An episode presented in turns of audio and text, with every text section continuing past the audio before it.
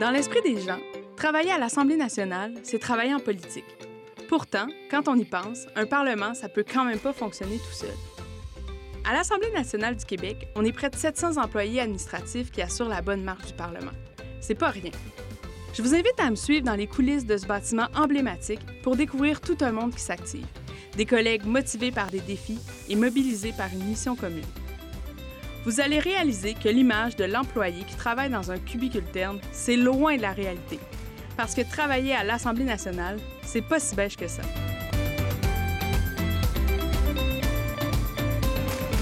Je suis Joséanne Caron, conseillère aux programmes éducatifs à l'Assemblée nationale, et vous écoutez le balado Pas si beige que ça.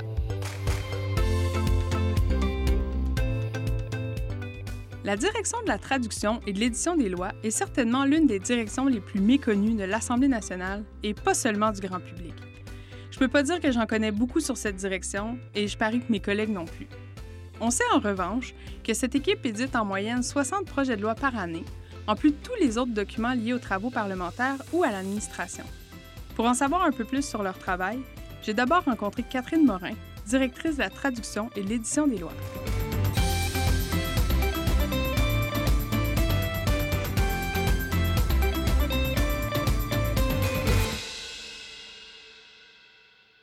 Bonjour Catherine.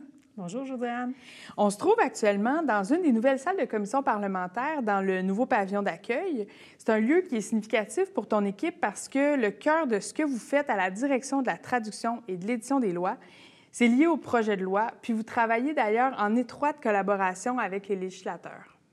Oui, c'est vraiment le, premier objectif de notre direction, c'est de traduire et d'éditer les lois. Euh, ça implique qu'on on reçoit les projets de loi en français, on les traduit vers l'anglais, euh, on les met en page, puis après, il y a une équipe euh, qui fait l'édition pour s'assurer qu'il ne reste plus de, de, petites erreurs dans le projet de loi avant qu'il soit présenté. Et à l'article A du feuilleton, Monsieur le député de Laurier-Dorion présente le projet de loi numéro 892, loi visant à élargir le droit d'un locataire de faire fixer le loyer et de faire modifier d'autres conditions du bail par le tribunal administratif du logement. Monsieur le député. Merci, euh, Monsieur le Président. Euh, c'est important de faire euh, les étapes finales dans les deux langues parce que euh, les projets de loi au Québec ils doivent être présentés en français et en anglais. Puis les, les, lois doivent aussi être publiées en français et en anglais. C'est une obligation qui est constitutionnelle, donc c'est prévu là, dans la, Constitution du Canada. C'est prévu dans la Charte de la langue française aussi. Et les versions françaises et anglaises ont la même valeur juridique. Donc, euh, c'est une obligation qui est vraiment euh, importante puis lourde de, de sens aussi.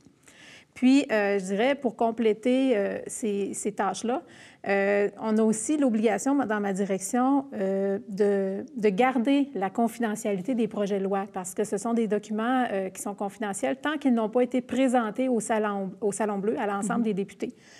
donc, on, on, c'est nous qui sommes chargés d'assurer la, la la confidentialité euh, du document euh, numérique, euh, qui, qui, est le projet de loi, mais aussi des copies papier qui sont encore préparées et, et, distribuées quand un projet de loi est présenté. Donc, on a un lieu secret où on conserve les copies papier tant qu'elles n'ont pas été présentées. Mais votre travail se fait tout au long du processus législatif. C'est pas seulement à la toute fin que vous allez traduire le projet de loi final.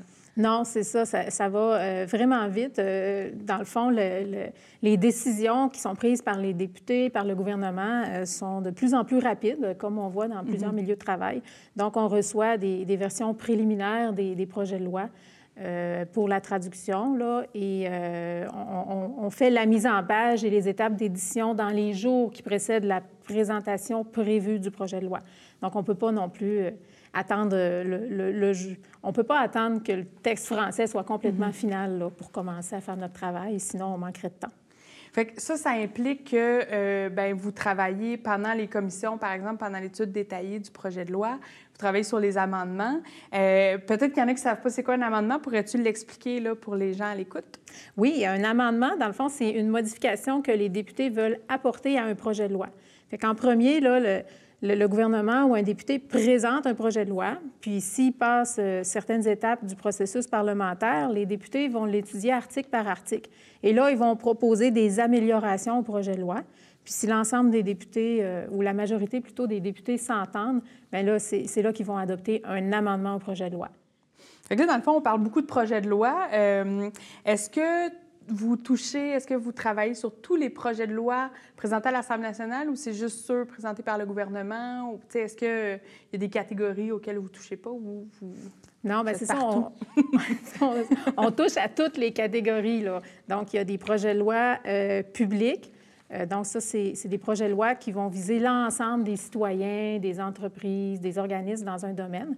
Puis ça, les projets de loi publics, ils peuvent être présentés par le gouvernement, mais ils peuvent être présentés par tous les députés, peu importe euh, le groupe parlementaire qu'ils représentent, dans le fond.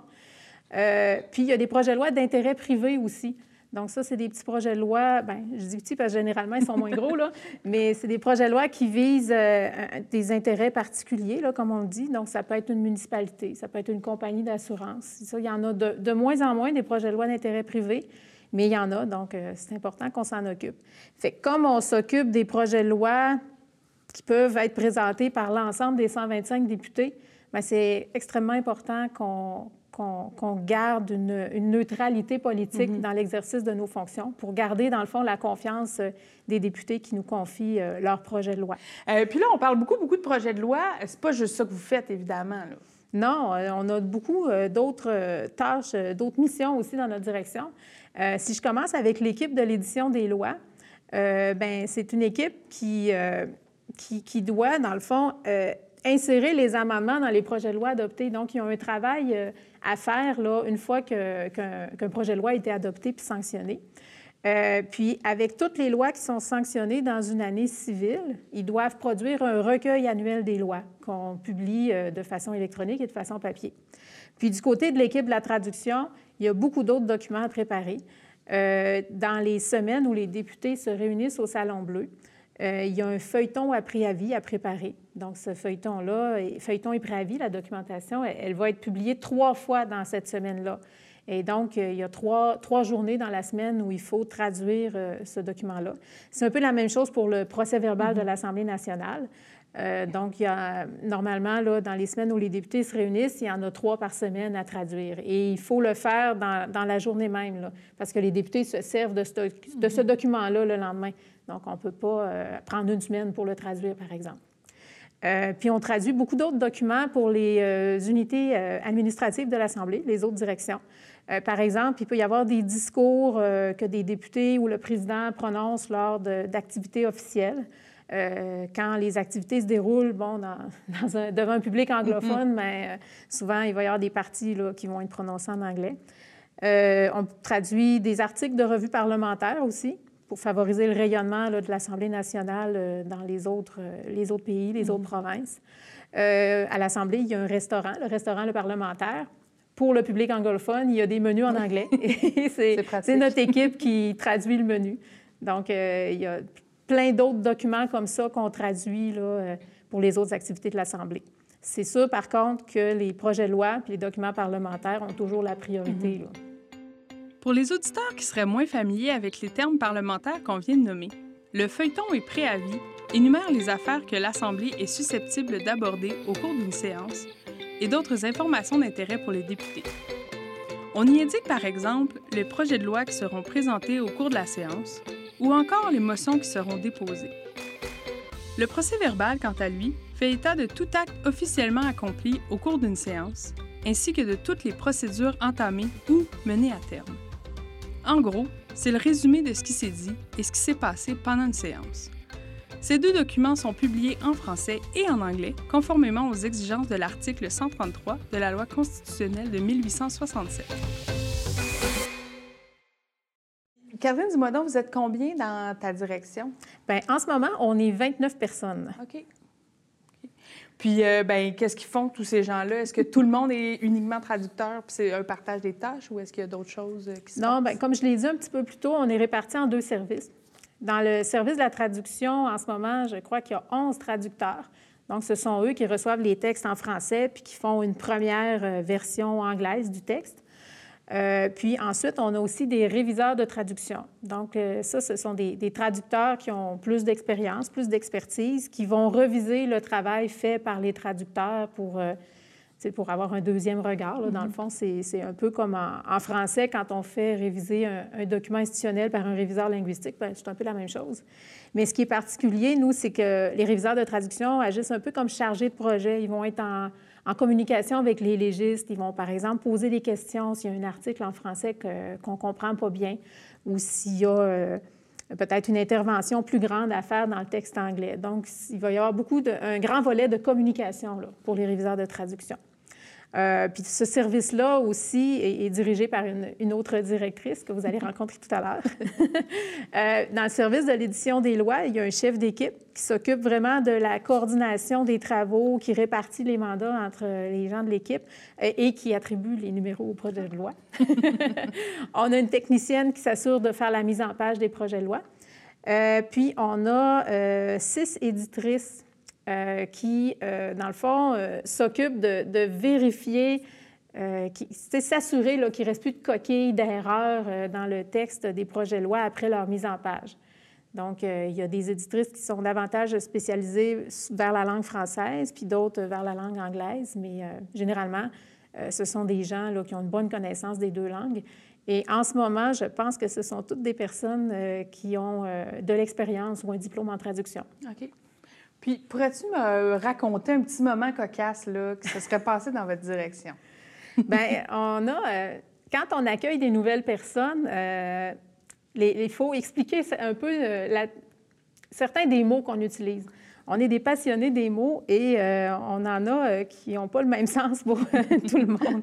dans notre direction, là, on a des papillons, des chenilles, une batte cave, puis même une baguette magique. Ah. Il n'y a pas ça dans ma direction. Non, c'est ça. Mais dans le fond, tantôt, j'ai parlé des amendements. À une certaine époque, les amendements, c'était un petit bout, un petit bout de papier que les mhm. secrétaires de commission mettaient dans le projet de loi, un peu comme un, comme un, un post-it sur une page d'un livre mhm. qu'on veut retenir. Puis quand on fermait le projet de loi en version papier, bien, ça faisait comme des petits papillons sur le bord. Fait que les gens ont pris l'habitude d'appeler les amendements des papillons. Puis comme je disais tantôt, nous, on reçoit les projets d'amendement un peu d'avance pour mhm. commencer la traduction. Fait que nous, les projets d'amendement, on appelle ça des chenilles. Parce que c'est le bébé papillon. Euh, ensuite, la Batcave, ben, c'est l'endroit où on conserve les projets de loi qui sont sous embargo. Euh, donc, la BAT, ça veut dire bon à tirer. C'est un terme d'imprimerie qui veut dire ben le document est fini, euh, on est prêt à le publier puis à l'imprimer.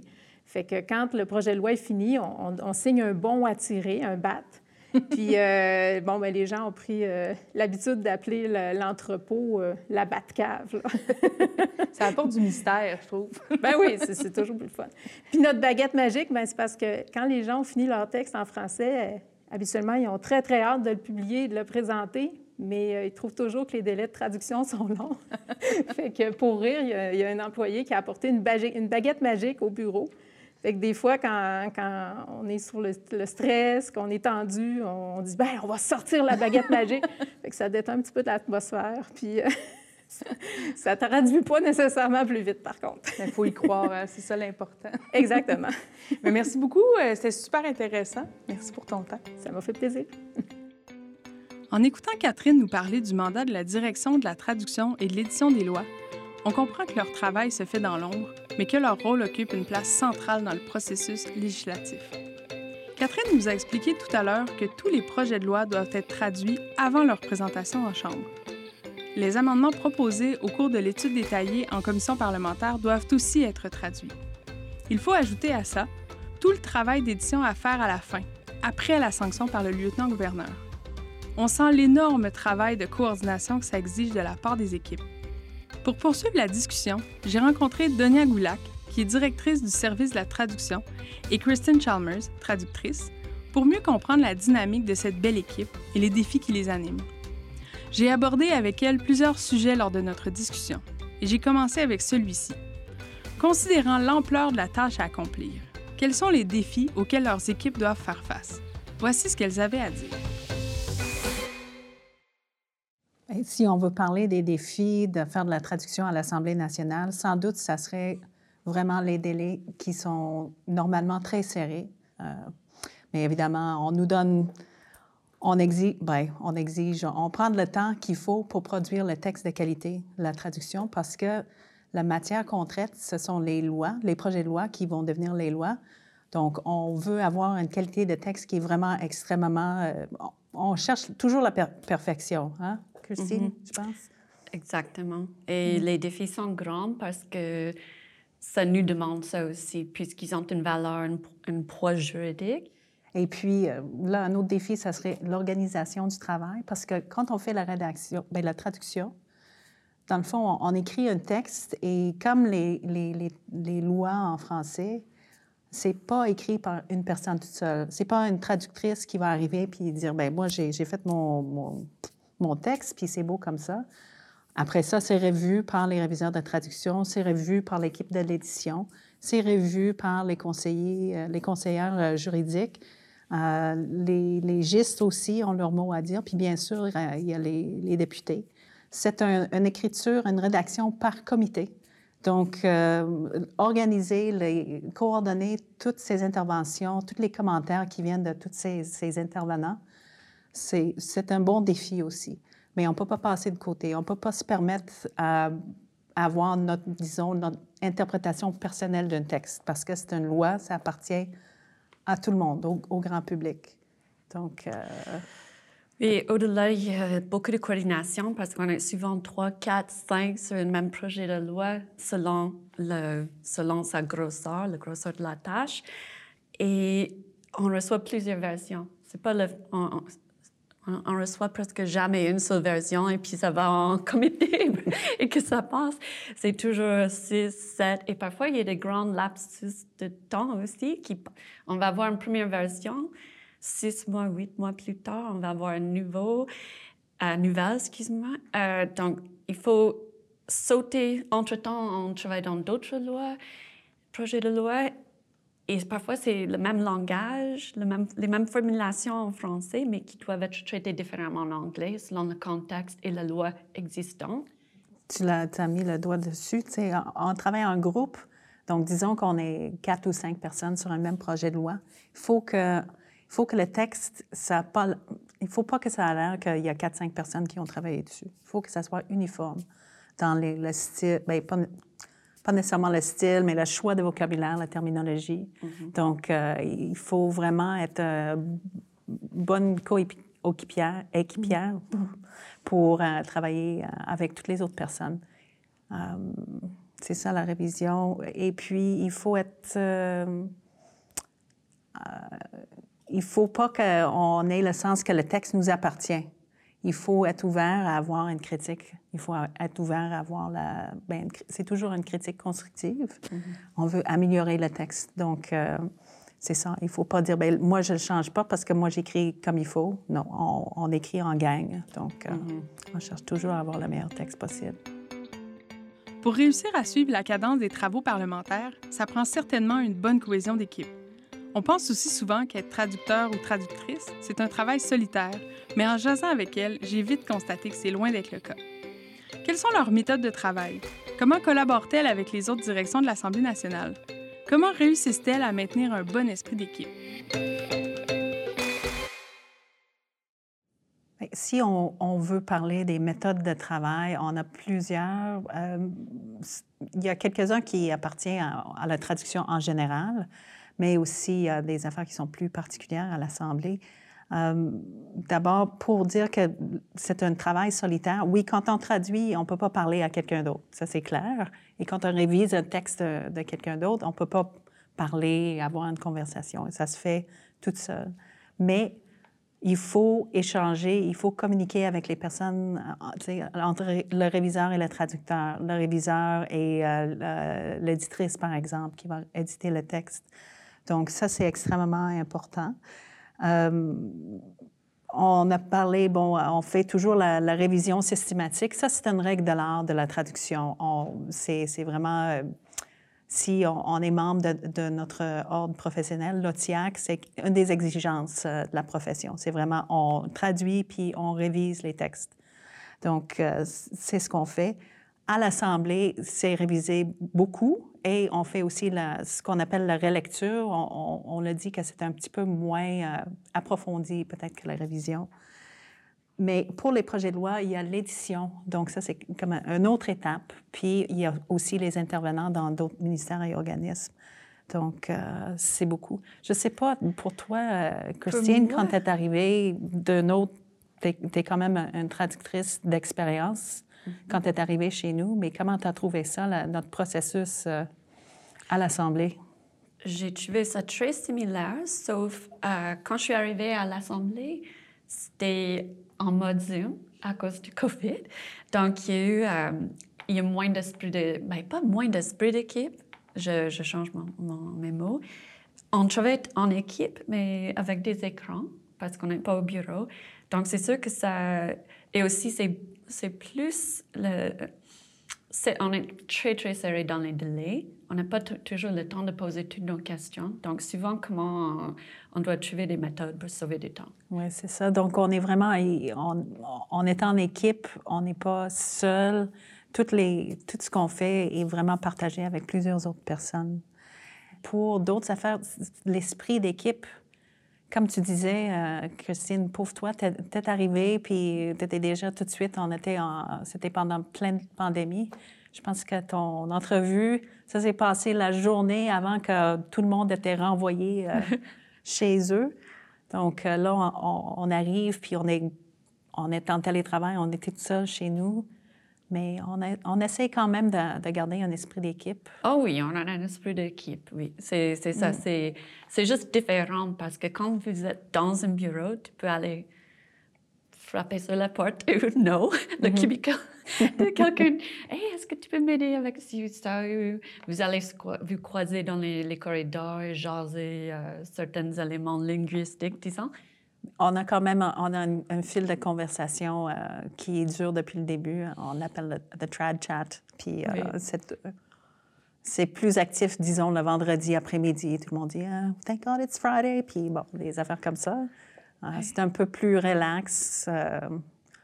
c'est sûr que c'est pas la même chose que si on était en présentiel, mais on essaie quand même de le monde se défoule un petit peu. On, on lâche des petites blagues. C'est un peu nos water cooler. Oui, oui, exact. la, la, la, la, gourde d'eau, la, cafetière.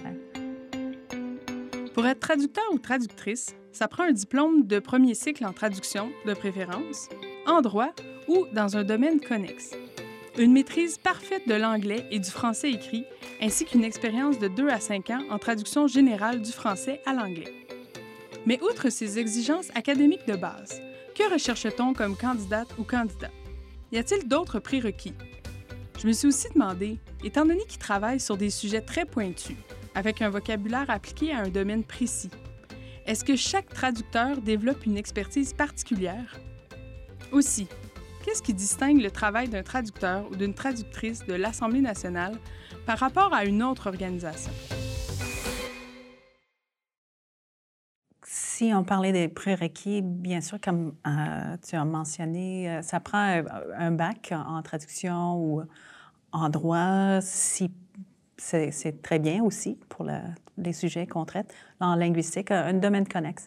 Mais ce qui est un grand plus, puis bien sûr à l'Assemblée, mais pour la traduction en général, c'est une grande curiosité puis un désir de toujours apprendre, parce que c'est ce qu'on fait hein. quand on mm-hmm. fait la traduction. On est toujours en train d'apprendre sur, sur la matière, parce qu'on n'est pas nécessairement les experts euh, du contenu des textes que nous traduisons, mais il faut, dans, en quelque sorte, le devenir euh, pour bien rendre le sens d'un texte.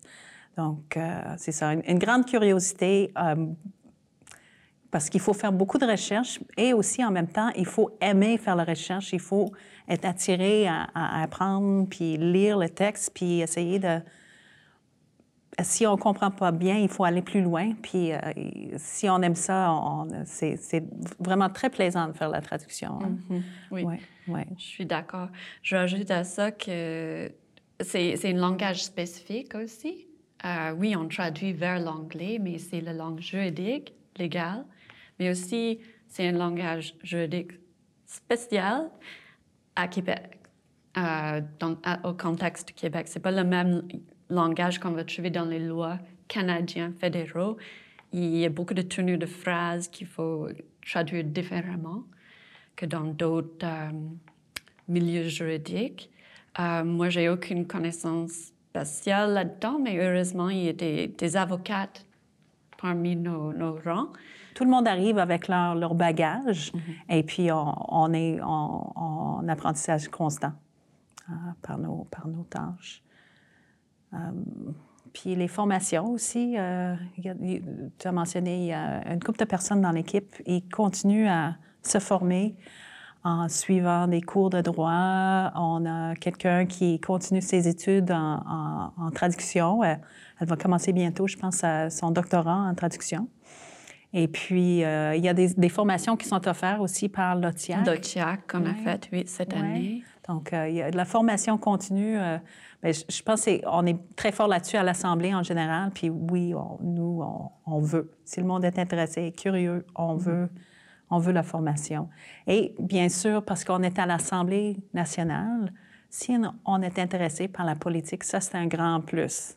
Donc, il y a beaucoup de monde de l'équipe qui ont quand même un certain intérêt pour la politique. Et puis, euh, parce qu'on traduit les projets de loi, et puis on, peut avoir, on est un peu dans les secrets des dieux, mais il faut les garder pour nous.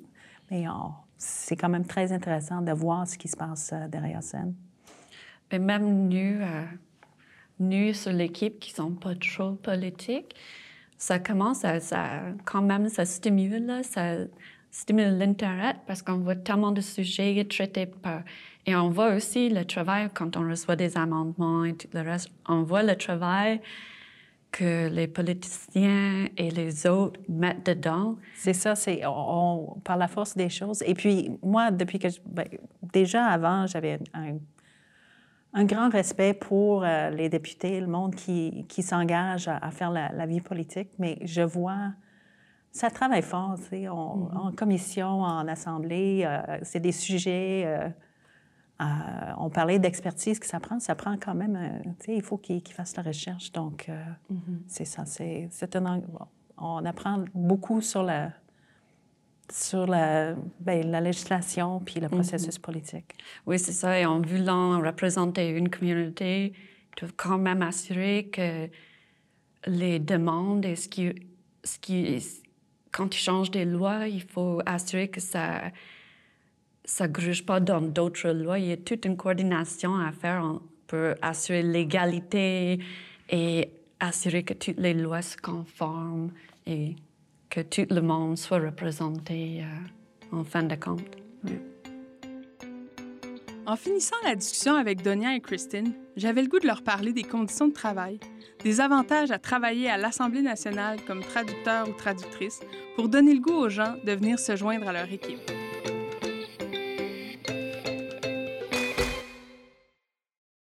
Pour ma part, moi, euh, j'ai toujours voulu travailler à l'Assemblée nationale parce que, bon, c'est un lieu de prestige. J'ai travaillé ailleurs euh, pour le gouvernement du Québec. Euh, mais ce qui, attire à, l'Assemblée, c'est vraiment, c'est stimulant. On est au cœur de l'action. Tout, ce qui, tout ce qui se passe euh, dans la fonction publique au Québec, c'est ici que ça se décide. Donc, euh, ça, c'est vraiment très intéressant pour ça. Et aussi, le fait de faire partie d'une grande équipe, ça, c'est vraiment super bien. Parce que souvent, j'ai travaillé à des places où on, était en, équipe, mais on était peut-être deux, trois. D'être plusieurs comme ça pour assumer la charge de travail, c'est vraiment, euh, c'est un grand plus oui. pour moi. Et aussi, on a, on a vraiment des belles personnes dans l'équipe, hein, Christine? Exactement. Tout le mm. monde est très dédié, très engagé on a un esprit, euh, un esprit d'équipe vraiment dynamique, beaucoup de différents gens, euh, avec différents intérêts, groupes d'âge, mais tout le monde s'entend très bien. C'est très dynamique. Mais Christine, pourquoi toi, tu as décidé de, de faire, de poser ta, ta, candidature? Ça fait presque deux ans maintenant. Bien, honnêtement, j'ai... J'étais rendue, j'avais fait plusieurs types de traductions, jamais ce type de traduction. Euh, et j'avais même travaillé dans la rédaction et la révision pendant un bon but. Et je, ça me manquait de la traduction. Je voulais revenir à la traduction. Euh, j'ai postulé quand j'ai vu qu'il y avait des offres parce que je me suis dit, euh, c'était pas, honnêtement, c'était pas, oh, ce serait une bonne façon de m'engager dans la vie politique. Non? Euh, c'était plus parce que je cherchais quelque chose de stimulant, quelque chose que j'avais jamais fait avant. Moi, euh, j'aime pas quand ça devient dull, quand ça devient trop facile non plus. J'aime toujours courir après les choses un petit peu plus complexes, juste pour faire en sorte que les jours sont plus intéressants. Et ça, ça c'est... Euh, ça, c'est assuré à l'Assemblée. Oui. Oui. on a plusieurs personnes euh, qui, qui, ça fait euh, longtemps, des vingtaines, trentaines d'années, qui font partie de l'équipe à l'Assemblée. Euh, ben, comme à titre de directrice, moi, je suis très contente qu'on ait une bonne équipe solide qui tient le, monde. La tendance que je vois, c'est que le monde arrive à, l'Assemblée, puis on reste à l'Assemblée pour longtemps. Donc, ça, c'est vraiment très intéressant. Donc, on peut se fier sur les grandes connaissances de ces personnes-là. En même temps, les nouvelles personnes, comme on a eu comme stagiaires, mais aussi d'autres personnes dans l'équipe. Euh, on a eu plusieurs personnes qui ont été engagées depuis une couple d'années. Ça amène du, nouveau sang, puis euh, c'est vraiment... Ça fait un bel... Euh, un beau mélange. Christine, on va terminer notre discussion avec le bloc Pas si beige que ça. Il s'agit de questions en rafale auxquelles les collègues interviewés dans le cadre du balado doivent répondre de façon rapide. T'es prête? Je pense. c'est comment travailler à l'Assemblée nationale? C'est dynamique, c'est intéressant, c'est stimulant, c'est fun aussi. C'est quoi ton lieu préféré à l'Assemblée?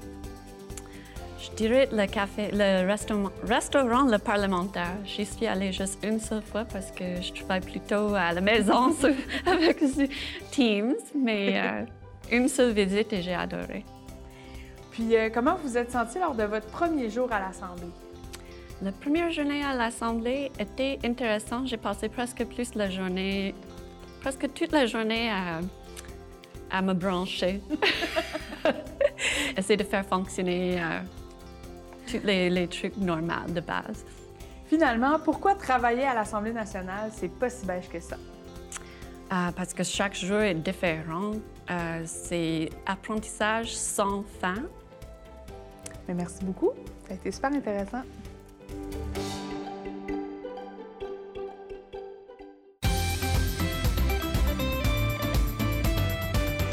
Êtes traductrice ou traducteur? Je vous invite à consulter la section carrière sur la page asnap.qc.ca et à nous suivre sur nos médias sociaux.